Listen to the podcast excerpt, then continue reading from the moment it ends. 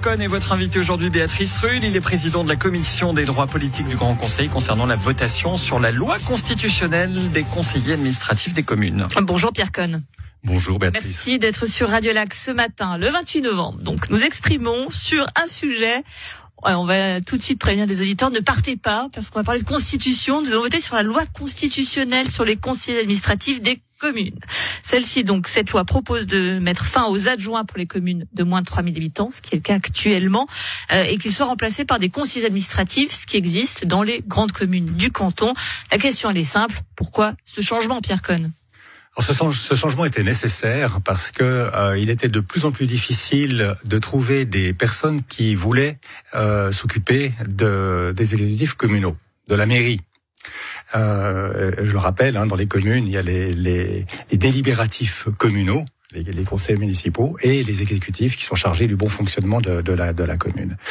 Non seulement il y a des difficultés à trouver des, des candidats, mais de grand nombre de démissions, alors aussi bien au niveau des, des conseil administratif, euh, maire et adjoint pour les petites communes, euh, et également pour les conseillers municipaux. Donc en fait, il y avait vraiment une crise de, de motivation euh, et d'intérêt pour la fonction.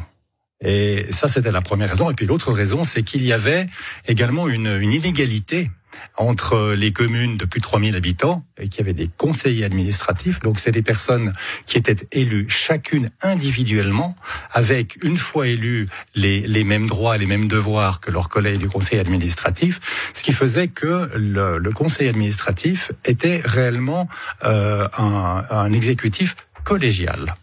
Ce qui n'était donc pas le cas pour Maître Habitants pour euh, le fonctionnement avec maire et adjoint, puisque les, lorsque je me présentais éventuellement que, comme maire dans une petite commune de moins de 3000 habitants, je devais euh, faire venir sur ma liste euh, les deux personnes qui euh, seraient mes adjoints. Donc on voit, il y avait un rapport de subordination, donc l'esprit collégial n'y était pas. Subordination, voire même frustration pour certains. Thierry Apoté loin, il est à l'origine de cette loi constitutionnelle. Il explique justement avoir décidé ce changement vu des démissions par parmi les adjoints. Ça veut dire quoi? Que les maires des petites communes sont tous des despotes qui concentrent le pouvoir? Je pense qu'il y avait, euh, il y avait deux choses. La première chose, c'est qu'effectivement, les adjoints n'étaient pas là pour rien c'est qu'ils faisaient effectivement un travail. Alors la répartition, la reconnaissance. Des, la répartition des tâches était décidée en amont hein, entre le maire et ses adjoints, qui ferait quoi. Mais euh, on va dire les, les, les, adjoints faisaient tout le boulot et puis amenaient le, le, dossier ficelé euh, pour la décision finale. Et puis le maire éventuellement euh, corrigeait nos deux choses. Reviens. Le, maire, c'est quoi? Donc c'est un despote fainéant à vous écouter. il, il, il, faisait son métier légitimement dans le cadre d'une constitution qui, là, en l'occurrence, pour cet état d'esprit, un maire et adjoint, euh, est un vestige du droit napoléonien.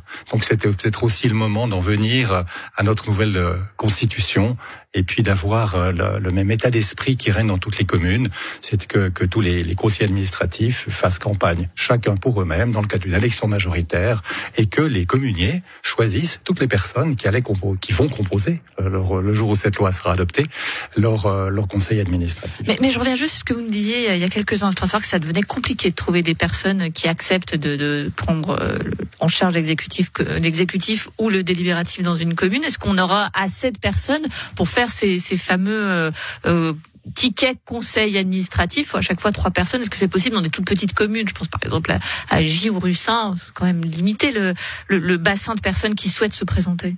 Oui, la question de la motivation pour euh, être engagé en politique reste un problème, ça c'est sûr. Maintenant, à partir du moment où euh, le, la, la, fonction aussi euh, est plus valorisante, il y avait aussi cette, il y a cette volonté aussi dans ce changement législatif, c'est de pouvoir euh, motiver des personnes à, à se présenter comme conseiller administratif, puis dans la mesure où ils auront une légitimité pleine et complète, d'une part, et puis il y aura aussi une meilleure répartition des tâches.